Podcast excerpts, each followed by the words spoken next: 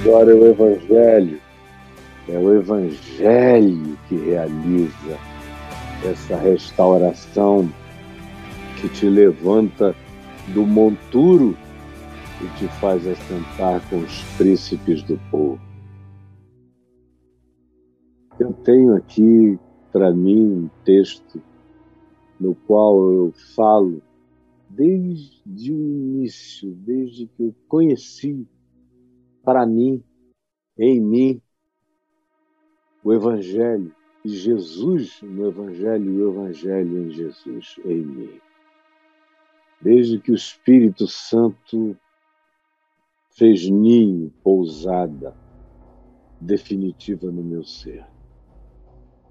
Está aqui em Lamentações de Jeremias, um texto que nessa pandemia foi usado e reusado e gastado e desgastado. Algumas pessoas falaram coisas certas e uma multidão aplicando coisas erradas tudo equivocado, mas não fazia mal, pelo menos era isso. Quero trazer à memória o que me pode dar esperança. E por si só, essa declaração já vale a soma de todos os coaches do mundo. Quero trazer à memória o que me pode dar esperança. Agora, isso fica mais forte quando a gente olha o que estava acontecendo. Primeiro, na profecia de Jeremias, que é longa, é uma, uma das maiores em termos de capítulos aqui no Velho Testamento, superada só por Isaías, que vai mais distante nos capítulos. Mas em termos de grandeza de texto, Jeremias e Isaías têm praticamente o mesmo tamanho. São narrativas continuadas. Isaías é um pouco mais fragmentado do que Jeremias, que é mais contínuo. Aí, ao final, tem esses salmos de Jeremias, chamados de lamentações, que são as angústias são os extravasamentos da dor, da perplexidade. Aliás, uma das palavras bastante usadas aqui é perplexidade, é susto, é não ter para onde olhar, não encontrar. E a situação era tão horripilante do lado de fora que ele preferia olhar para dentro é por isso que ele diz: eu vou puxar da memória, porque não há nada a ser visto na história. Então, eu vou puxar da minha memória o que me pode dar esperança. Ele diz, por exemplo, não dá para ler o contexto todo aqui de Lamentações, senão não acaba nunca. E mas no início do capítulo 3, olha como ele inicia esse capítulo 3. Presta atenção aqui comigo. Ele diz: Eu sou o homem que viu. Eu sou o homem que viu. Ele não leu, ele não foi informado, ele estava lá. Ele estava no olho do furacão.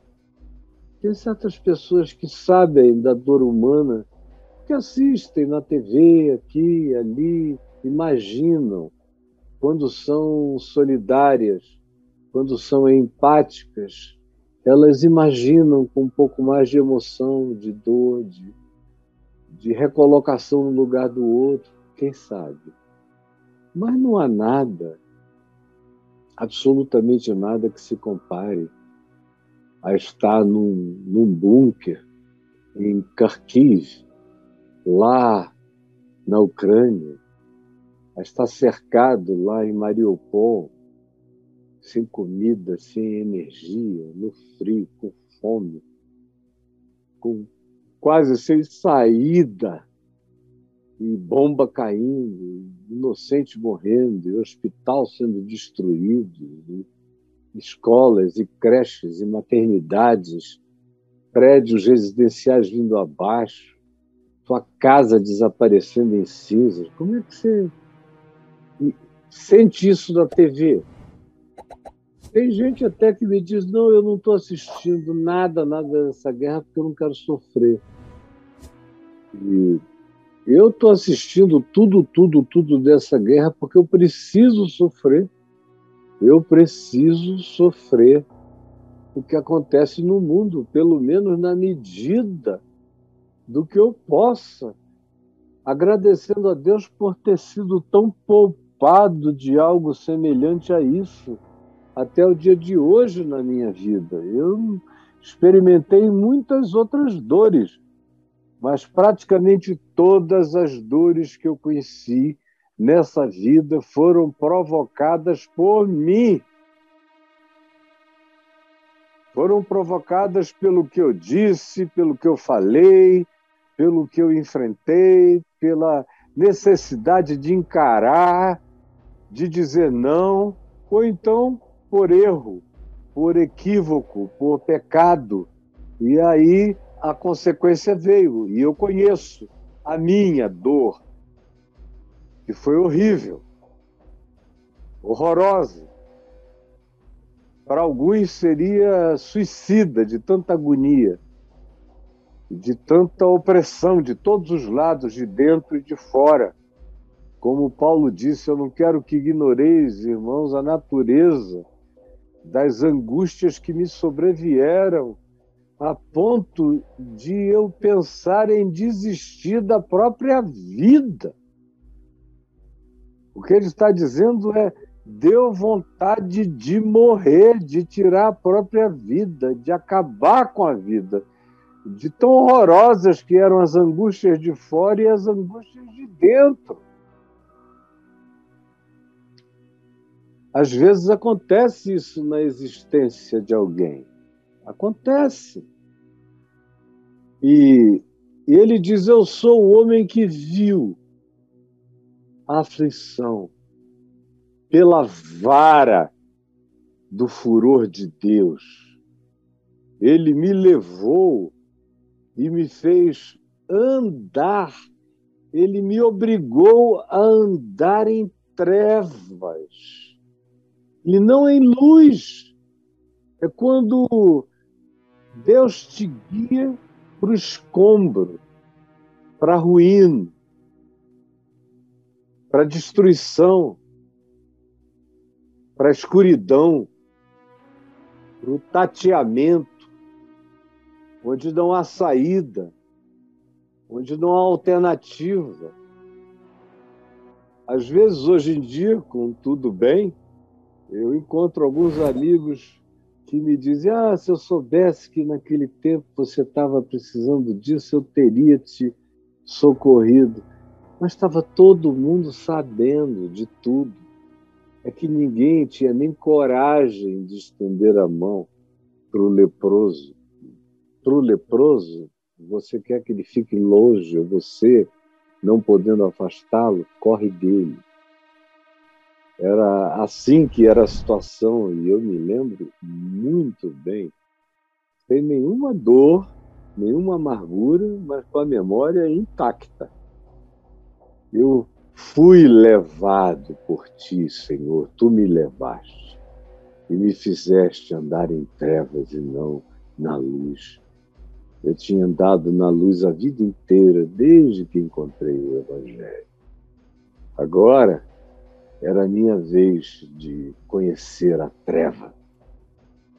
E eu não fui levado porque Deus é sádico, fui eu que escolhi, eu que botei o pé no abismo.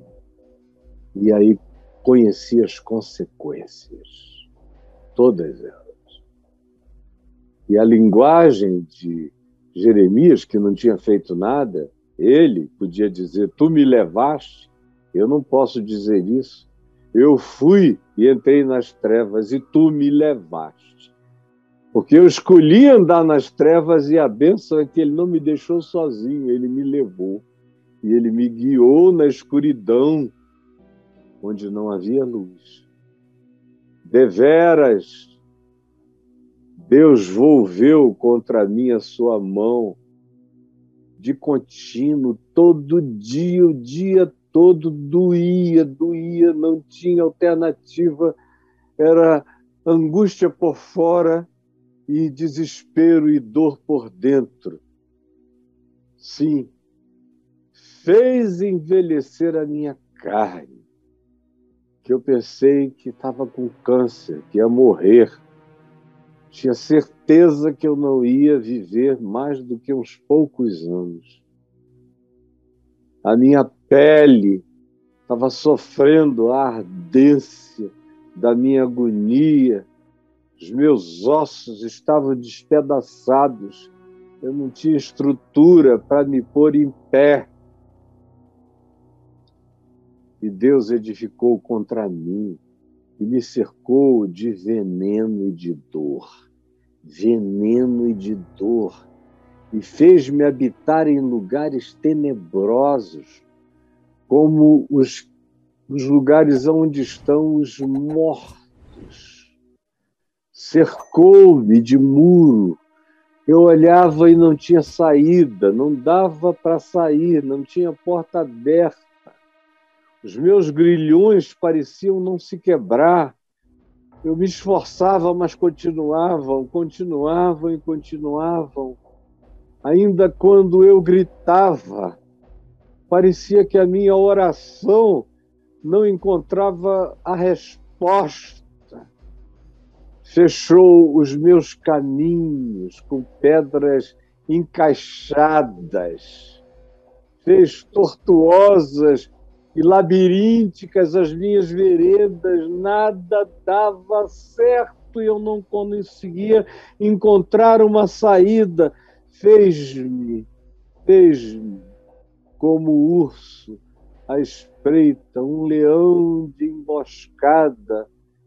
Fez-se-me, ele colocou, parecia que tinha um urso ali, um leão acolá, e eu emboscado adversários. Eu não vou ler o texto todo, Aí diz aqui que ele ouvia o escárnio dos inimigos, dizendo: acabou, acabou, virou canção, virou ditado. Como eu sei que virei canção e ditado na boca de um monte de gente perversa. Enquanto isso, parecia que você comia pedrinhos. E a paz se afasta da tua alma então disse eu: já pereceu a minha glória. Eu olhei para trás e disse: já era. O que Deus um dia fez na minha vida, já fez. E quem aproveitou, aproveitou. E quem não quiser se esquecer, que faça bom proveito. Mas a minha esperança morreu. A única coisa que eu podia dizer, como Jeremias, é: lembra-te da minha aflição, olha para o meu pranto e vê o gosto da minha boca é absinto e é veneno, porque a minha alma continuamente se recorda da minha agonia e o meu espírito se abate dentro de mim. É essa situação, é esse o contexto do nosso amigo Jeremias. Ele está vivendo aqui, nesse estado. É isso que você tem que ter em mente. O encurralamento dele era dessa natureza e dessa grandeza de coisas. Preste atenção. Ele está aqui e você está onde?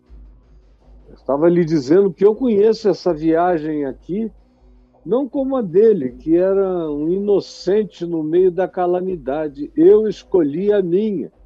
Eu não podia nem dizer, olha o que me fizeram. Eles me fizeram o que fizeram porque eu me fiz o que eu me fiz. De modo que em mim não tinha uma gota de autovitimização, eu sabia que tudo era justo. No entanto, no meio de tudo aquilo, me veio ao coração nunca sumiu do meu coração. E eu tive testemunhas disso, no meio daquela agonia toda, de como todo dia, toda hora, eu escolhia fazer alguma coisa que podia trazer esperança. Não dava para sair daquilo, então deixa eu escrever um livro. Não dá para sair disso, deixa eu escrever outro livro. Não dá para sair disso, deixa eu escrever um terceiro livro. Não dá para sair disso aqui, deixa eu escrever um quarto livro. Não dá para sair disso aqui, deixa eu escrever um quinto livro. Não dá para sair disso aqui, deixa eu começar a pregar para aquele grupo de malucos ali no Café com Graça, que só ia gente doida. Não dá para sair disso aqui, deixa eu escrever um site para ficar como memória, memória do que eu penso, do que eu sinto. As pessoas estão me perguntando, deixa eu responder tudo que estão perguntando, vai ficar como memória, porque daqui não dá para sair. E eu só fui fazendo isso, era como trazer a memória, não para aquele dia, porque parecia que para os dias da minha vida não havia mais esperança, mas eu estava escrevendo para o futuro, escrevendo para a maturidade dos meus filhos, escrevendo para os meus netos, escrevendo para os meus bisnetos, escrevendo para as próximas gerações, porque para mim parece que tudo tinha acabado tudo tinha acabado. Então eu disse: quero trazer à memória o que me pode dar esperança. Quero. O que me podia dar esperança era o Evangelho. Era a ressurreição dos mortos. Mortos ressuscitam. Foi o que eu preguei a vida inteira: mortos ressuscitam. Ele pega o indigente colocado sobre o, sobre o monturo de pedras e o tira de lá, das suas ruínas, dos seus escombros, e com misericórdia o faz assentar-se entre os príncipes do povo. E o meu coração se agarrava a isso, e eu ouvia a palavra do meu pai que dizia: Meu filho, isso é temporário, isso precisava acontecer. O que vai nascer daí é muito melhor do que o que tinha nascido antes. Não olhe para baixo, olhe para cima porque o que o Senhor tem, ninguém para, ninguém controla a mão da misericórdia e do favor de Deus na sua vida. Isso é irreprimível, porque os dons e a vocação de Deus são irrevogáveis os dons e a vocação de Deus são irrevogáveis. E aí o coração foi se enchendo, foi se enchendo de Jeremias, estava vendo a ruína de tudo que viria. Ele já antecipava, ele estava vendo a catástrofe anos antes dos outros, e agora que o cerco já estava posto em volta de Jerusalém, os babilônios já estavam ali, o cerco estava ali, estava à volta de Kiev, cerco. E ele vendo a catástrofe, como seria tudo, ele já antevia, era tudo em 3D para ele. Não tinha acontecido, só que já. Na alma dele era assim de repente ele olha no meio da calamidade, estranhamente tem um céu azul. E ele diz: As misericórdias do Senhor são a causa de não sermos consumidos. Quero trazer a memória, eu quero, eu quero trazer a memória o que me pode dar esperança, e o que me pode dar esperança é a tua ressurreição. Mortos ressuscitam, Lázaro ressuscita, filho da viúva de Naim ressuscita, a filha de Jairo ressuscita. Ah, tu deste poder de ressurreição aos teus discípulos. Ressurreição é possível. Tu tiraste Isaac dos mortos para Abraão. A ressurreição é possível. Eu quero trazer a ressurreição à minha memória. É isso que me pode dar esperança. E isso se fundamenta no fato de que as misericórdias de Deus se renovam a cada manhã. Todo dia é um dia de misericórdia, é um dia novo, é uma oportunidade nova, é uma nova chance. Não importa o que aconteceu até ontem, hoje o sol nasceu de novo. Eu vou olhar para a luz desse dia como se fosse a luz do primeiro dia, de um ré-gênesis,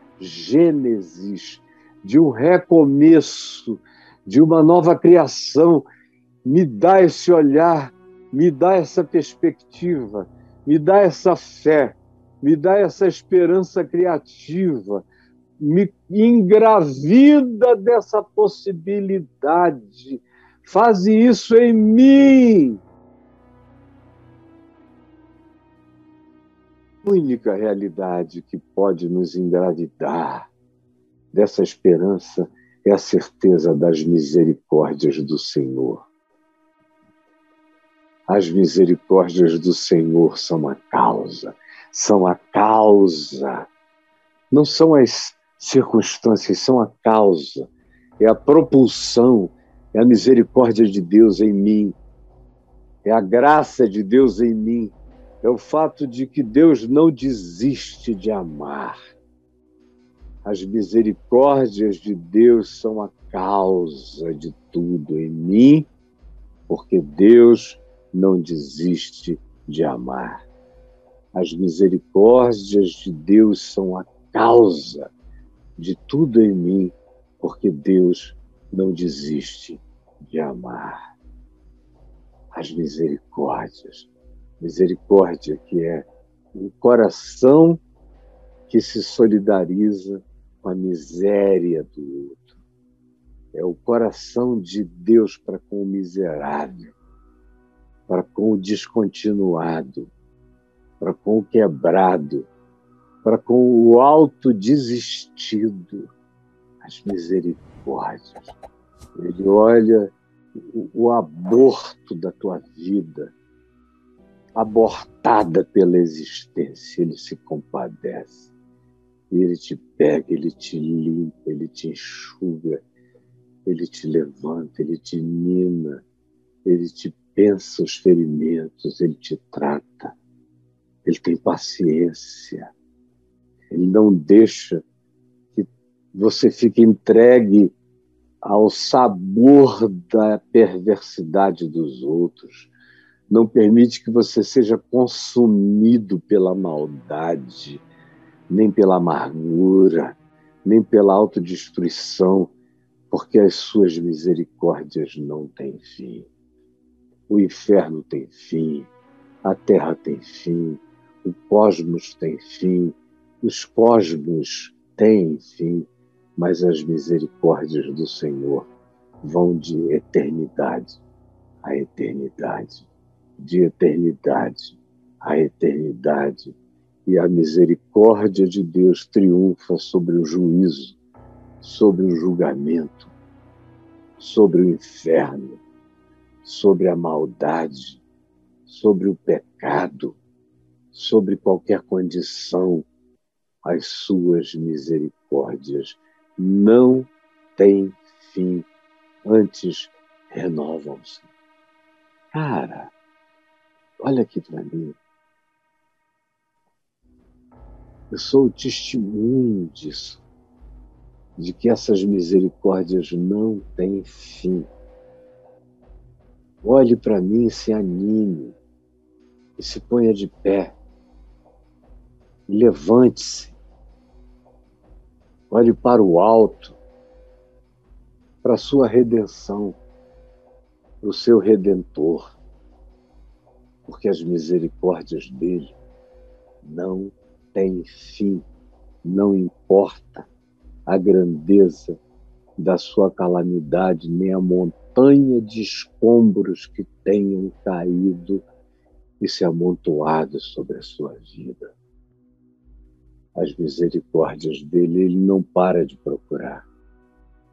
Se os bombeiros de Brumadinho ficaram e estão ainda, até recentemente, até acharem os dois últimos corpos, procurando gente na lama podre, procurando mortos.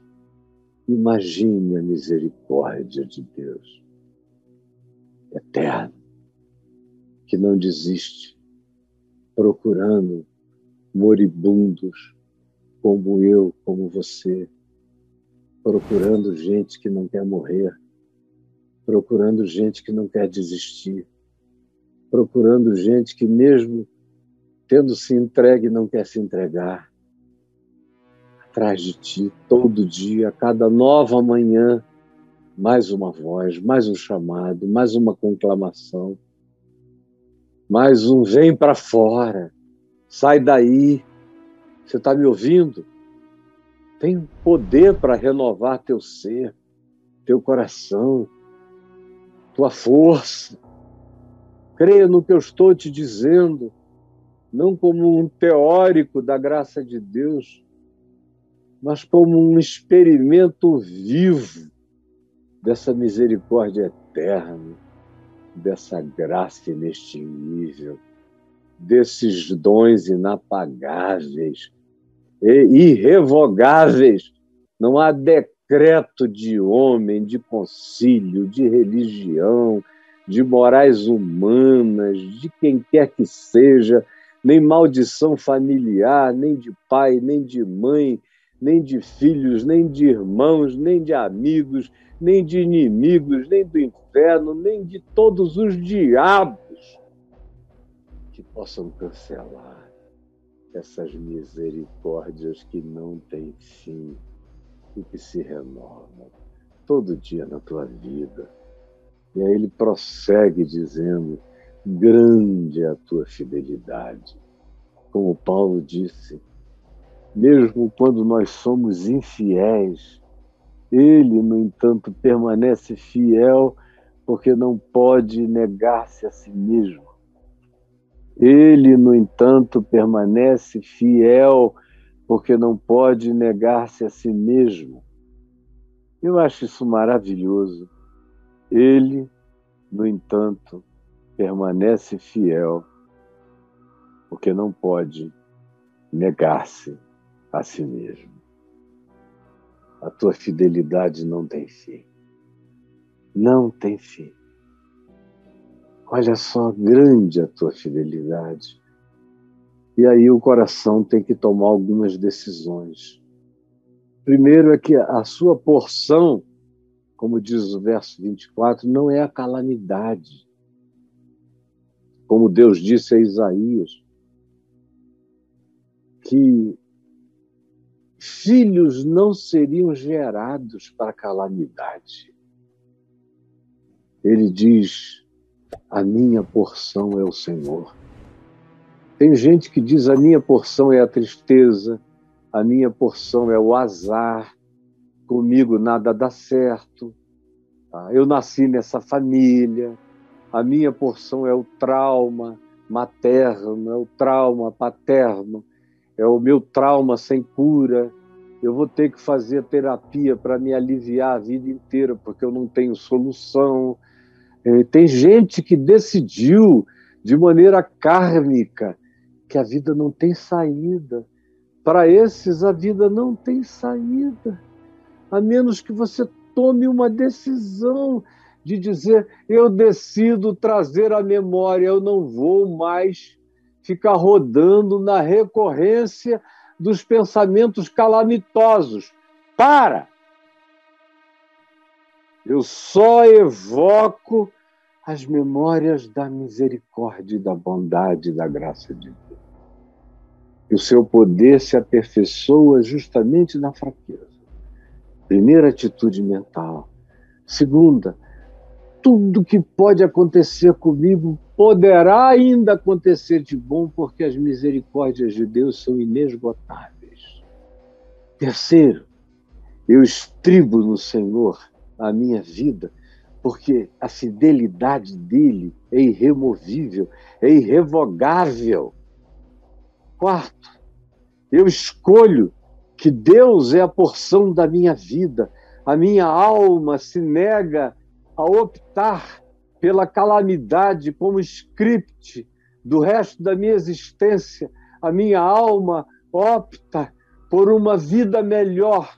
Eu vou crer, eu vou esperar, eu vou desejar, eu vou conceber, eu vou imaginar, eu vou ser co-criador com a misericórdia de Deus nessa vida melhor, nessa atitude mental melhor.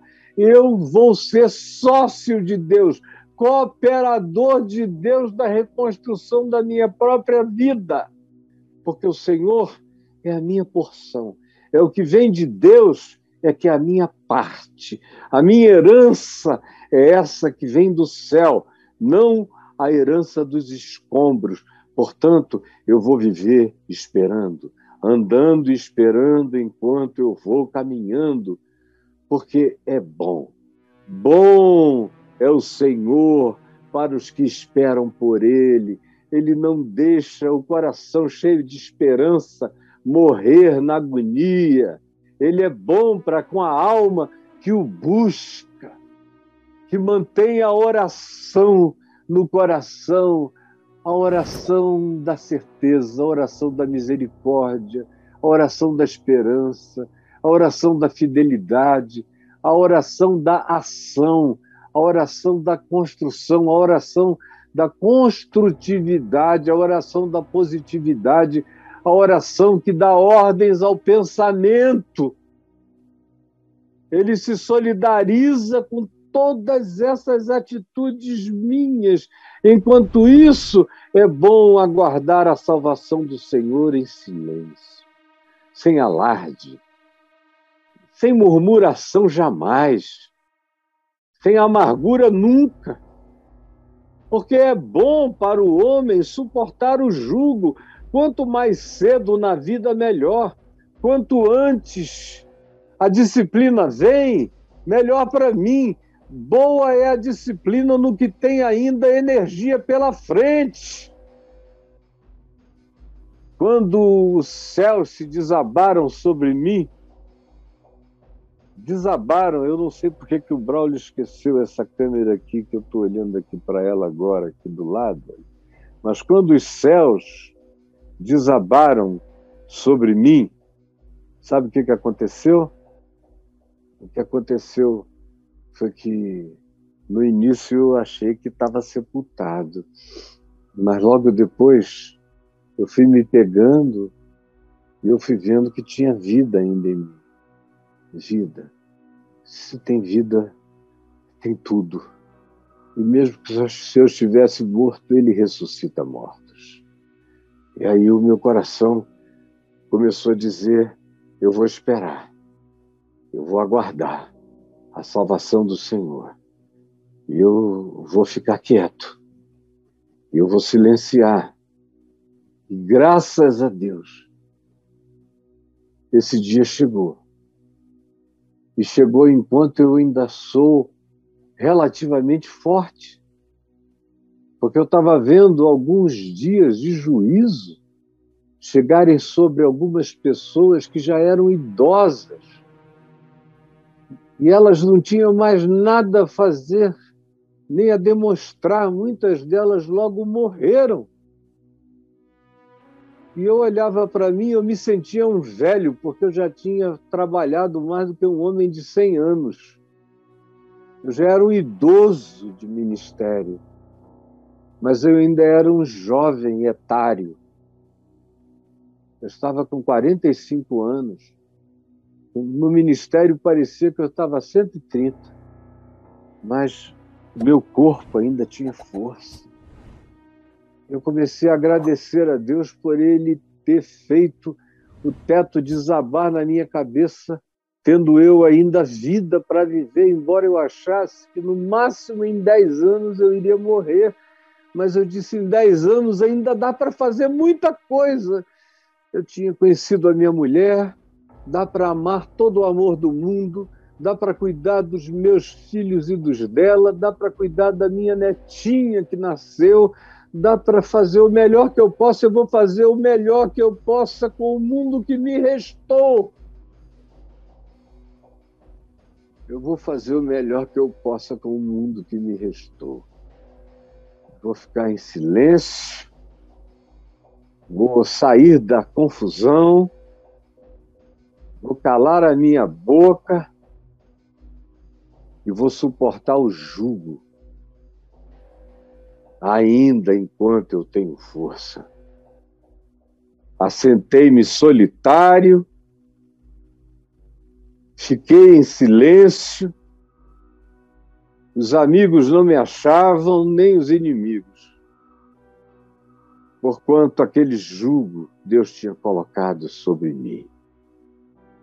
Botei a minha boca no pó e criei que ainda havia esperança.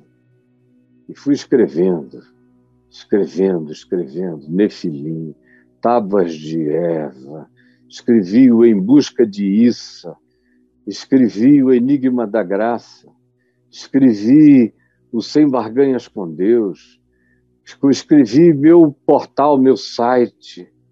Enquanto isso, apanhando, apanhando e dando a face a quem batia. Pode bater, pode bater fui comendo afronta de tudo que é lado, mas sabia que o Senhor não rejeitaria para sempre.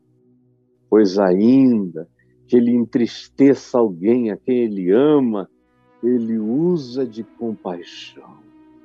Ele usa de compaixão. Ele sempre usa de compaixão.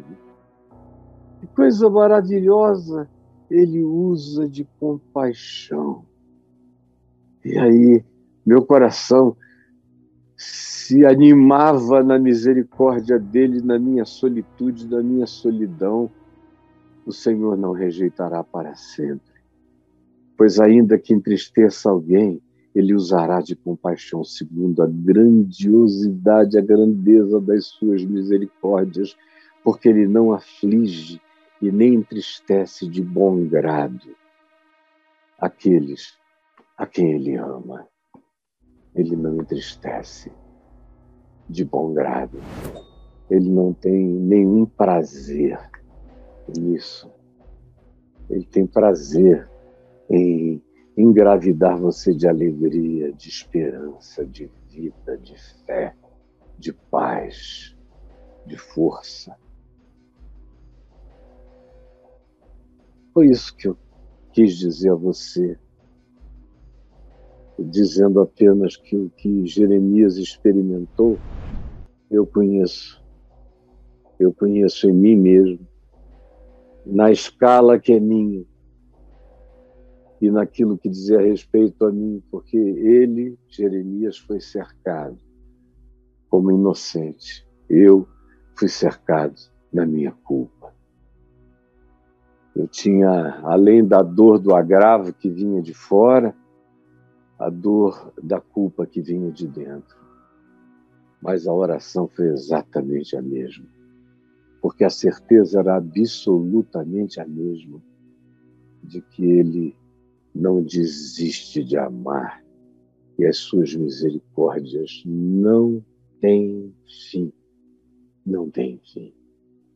Jesus eu peço hoje que essa tua palavra eterna, de vida, de graça, que levanta qualquer um que queira se deixar levantar, que levanta dos mortos, que levanta da depressão, que levanta do medo, que tira do inferno, que afasta os escombros, que ouve a voz do gemido do sobrevivente, que enfia a mão e o puxa, ferido, porém vivo, para restaurá-lo, salvá-la, para colocar de novo assentado num lugar de vida entre os vivos.